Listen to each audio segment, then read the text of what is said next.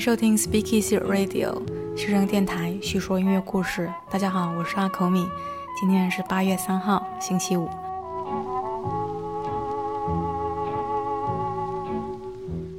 前几天呢，有位朋友给我们留言，最近他听说了个段子，说音乐圈有个鄙视链，嗯，说的是玩古典的瞧不起玩爵士的，玩爵士的呢瞧不起玩摇滚的，玩摇滚的瞧不起玩流行的。但是这帮人呢，所有人都瞧不起玩说唱的。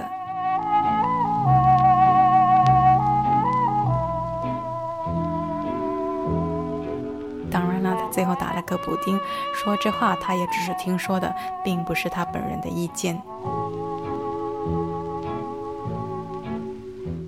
首先呢，这位朋友听我们电台很久了，而且一直关心鼓励我们，要对他表示感谢。另外，我们知道还有很多这样关心、包容，还有善意鼓励着我们的朋友。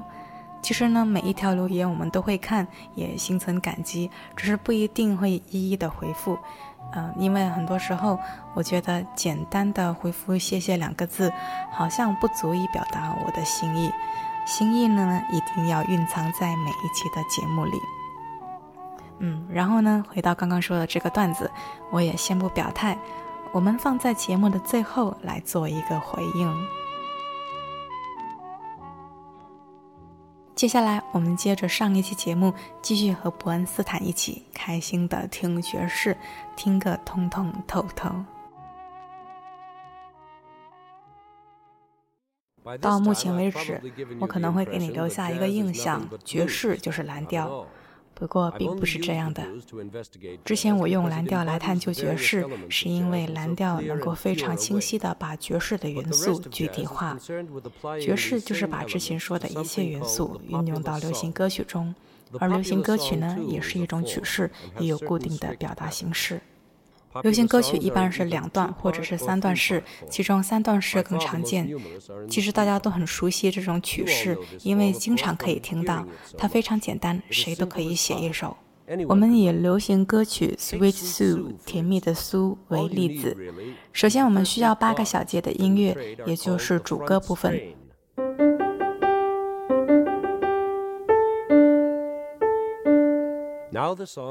好了，现在作品快要完成了。因为一般流行歌曲也不过是三十二个小节，现在第二组八小节是和第一组八小节一模一样的。看，这就是十六个小节了，我们已经完成一半了。接下来八小节是副歌，或者说是过门，或者是中间段。那这一段即使你觉得写的一般般也无所谓，反正一般人也不太记得住。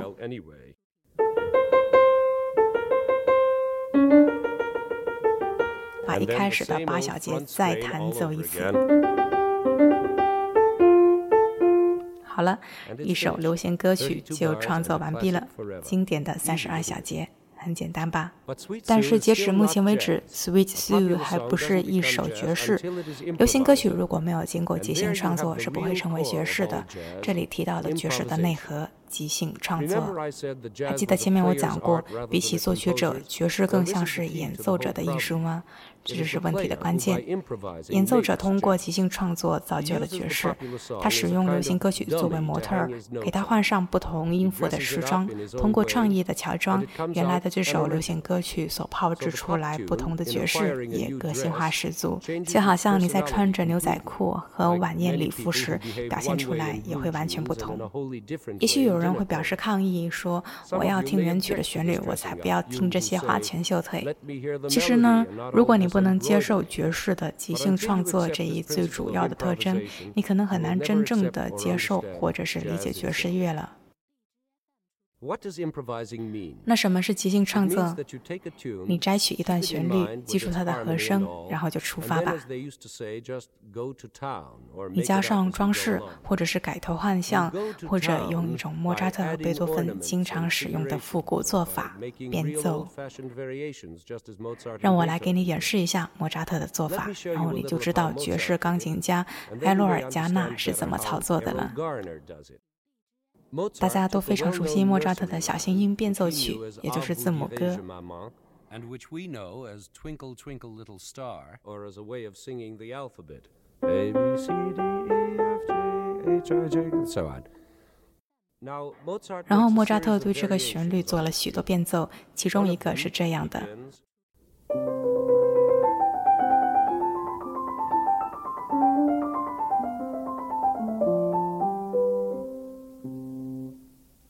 再来一个。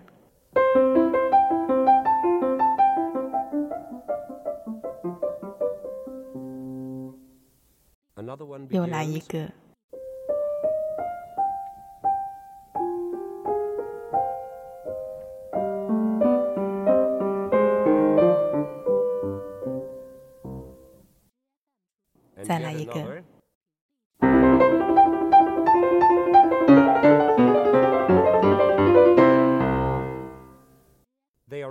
听上去都不同，但其实都是同一个旋律。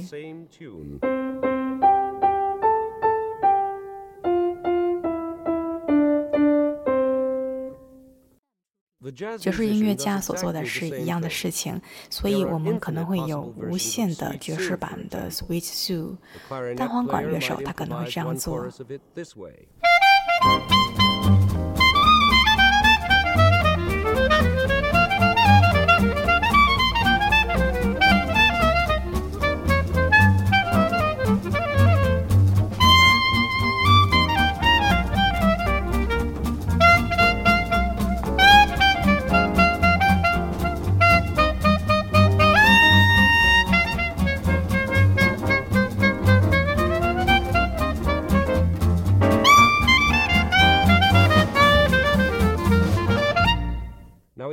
他也可以有很多其他的演奏方式。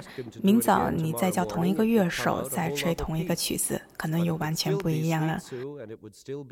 不如现在我们马上叫他再来一次。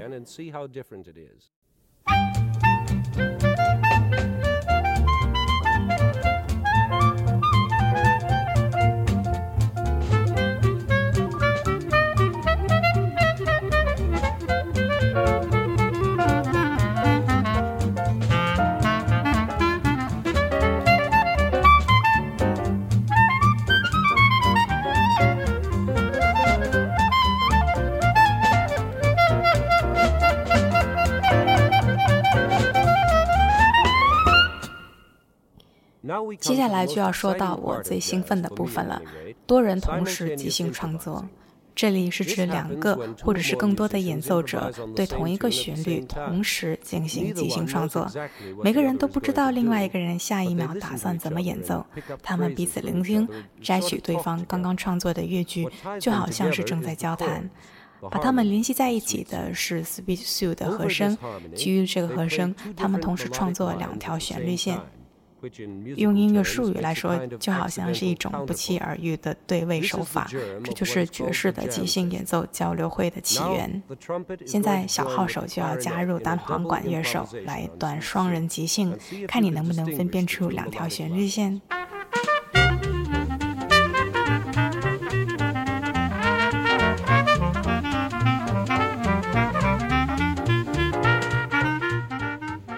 随着突然即兴的兴起，诞生出一种爵士风格，叫做迪克西兰爵士。这种风格最让人觉得沸腾的地方在于，大家同时即兴演奏，声响大作，到达顶峰之后就戛然而止。我们来听一下迪克西兰风格的《Sweet Sue》。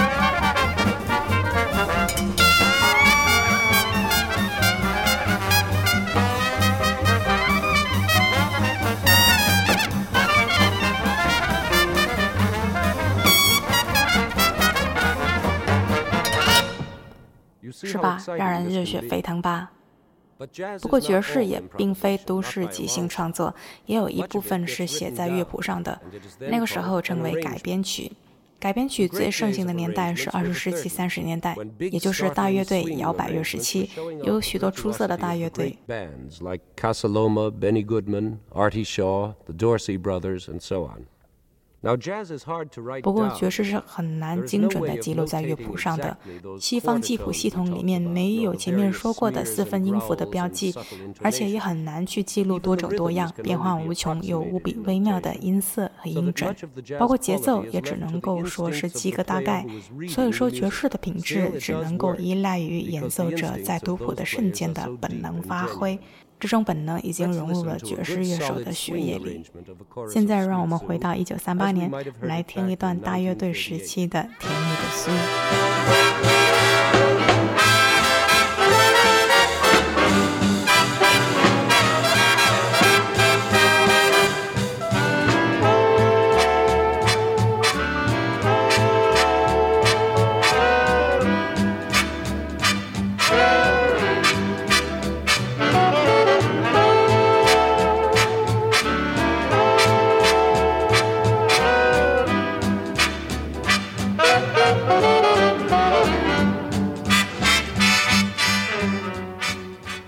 回过头来看，这个编曲主要是为了伴舞的。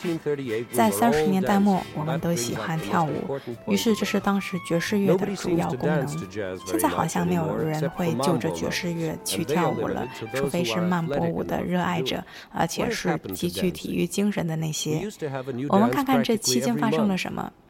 过去我们每过一段时间就会有一种新的舞蹈诞生和流行。现在你只有上舞蹈课才会去跳舞，这意味着什么？简单的说，比起舞蹈伴奏，现在爵士乐更多的服务于纯粹的聆听，这也是发展的必然趋势。一方面，录音技术大幅度的提升，让我们获得了前所未有的聆听体验。更重要的是，随着摇摆乐、boogie woogie、波普乐等更复杂的爵士的兴起，我们开始聚焦于聆听音乐本身以及是精湛的演奏技巧。也就是说，我们对音符是以什么速度。怎么样被演奏的，以及他创意的部分更感兴趣了。你很难做到一边聚精会神地听波普爵士，一边和你的伴侣耳鬓厮磨翩翩起舞。你必须认真聆听，才能捕捉爵士乐里正在发生的一切。所以呢，从某种意义上来说，爵士更接近于室内乐了。深受巴托克、斯特拉文斯基等作曲家的影响，它也可以说是一门严肃艺术了。现在，让我们来听听我们的老朋友《甜蜜的苏》这首歌曲以这种方式的编排。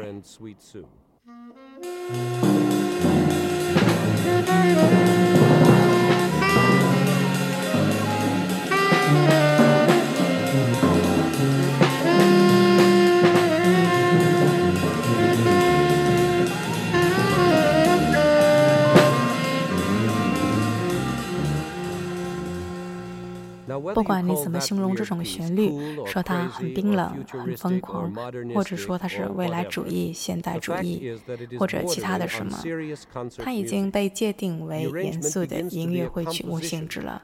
这种编曲的程度可以比肩古典作曲家的创作作品。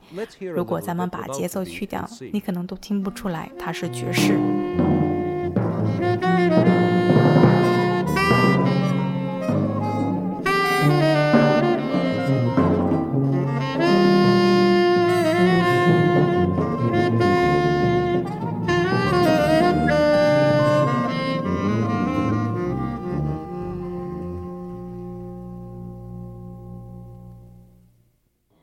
是吧？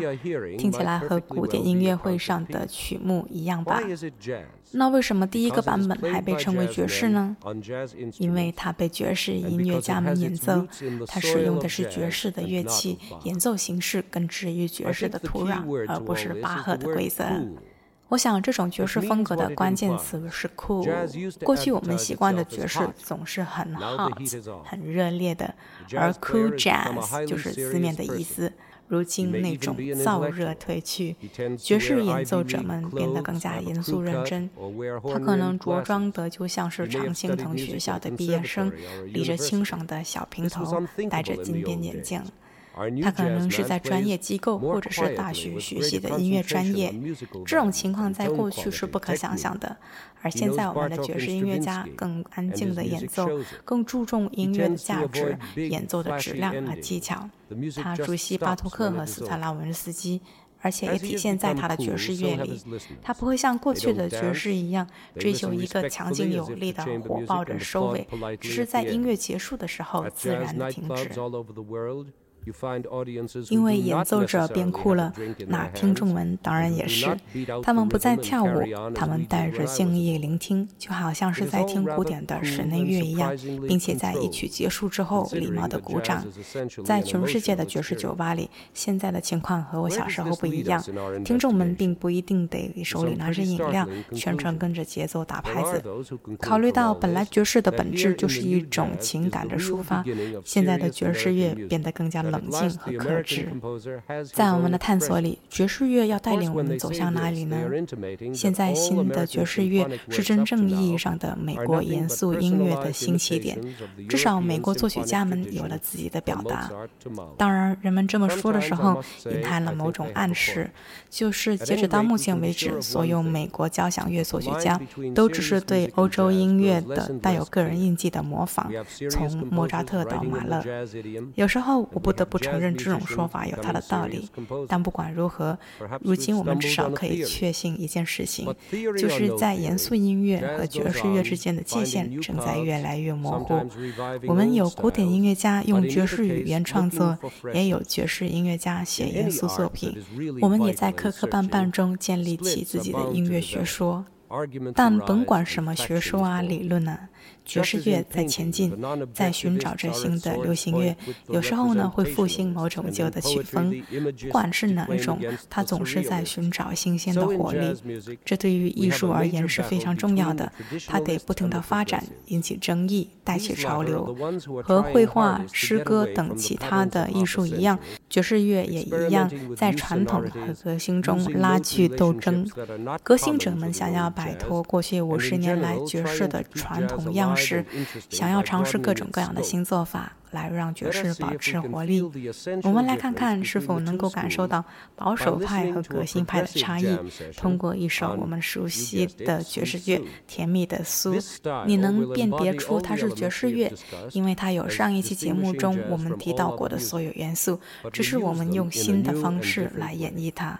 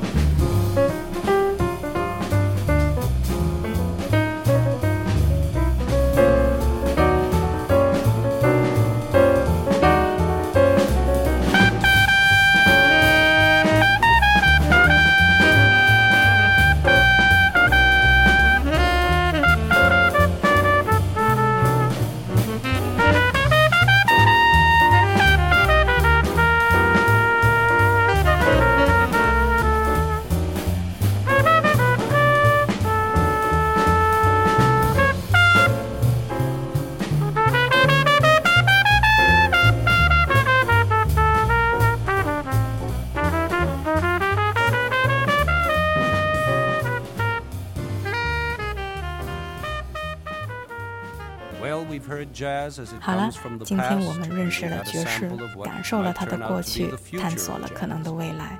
而当下我们在聆听的就是爵士的现在进行时，它是一门充满了热情和活力的艺术，它有着它的历史，也有值得期许的未来。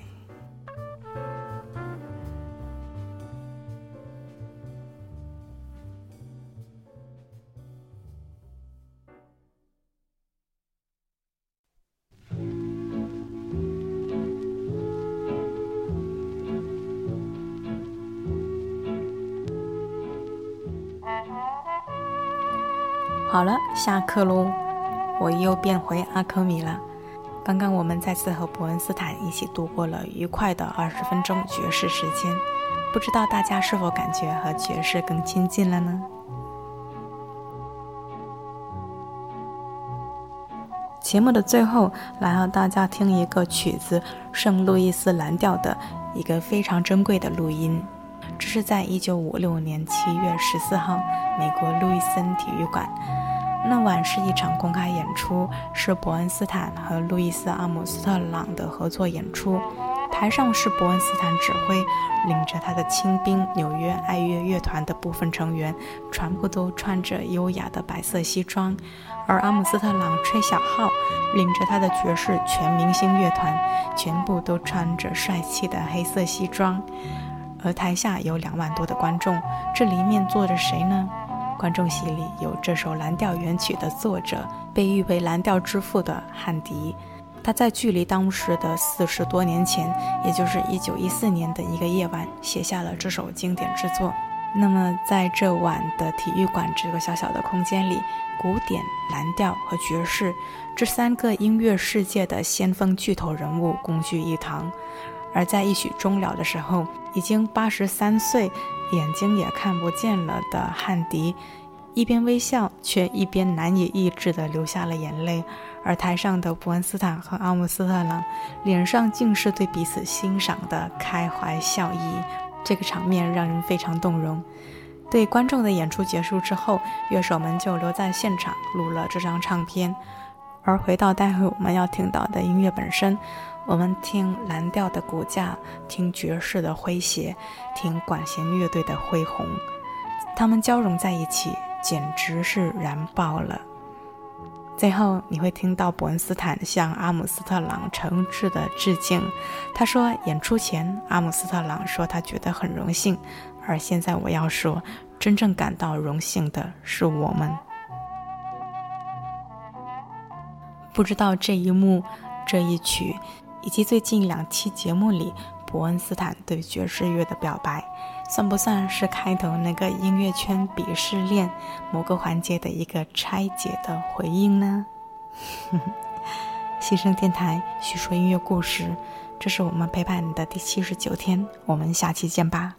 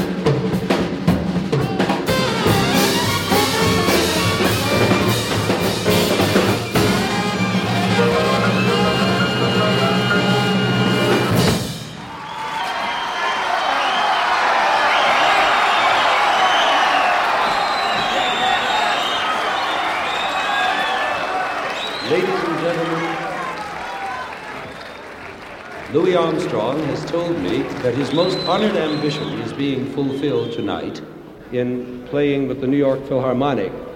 I should say that it is rather we on the longer haired side of the fence who are honored in that when we play the St. Louis Blues, we are only doing a blown up imitation of what he does.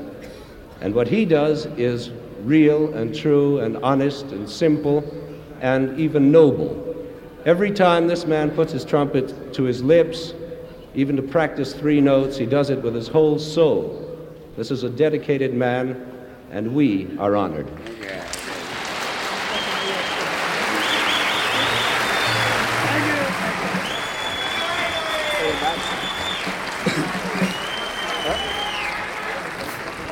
Uh, I'd like to say uh, thanks very much to Mr. Bornstein, and uh, this first time playing with the Symphony Orchestra.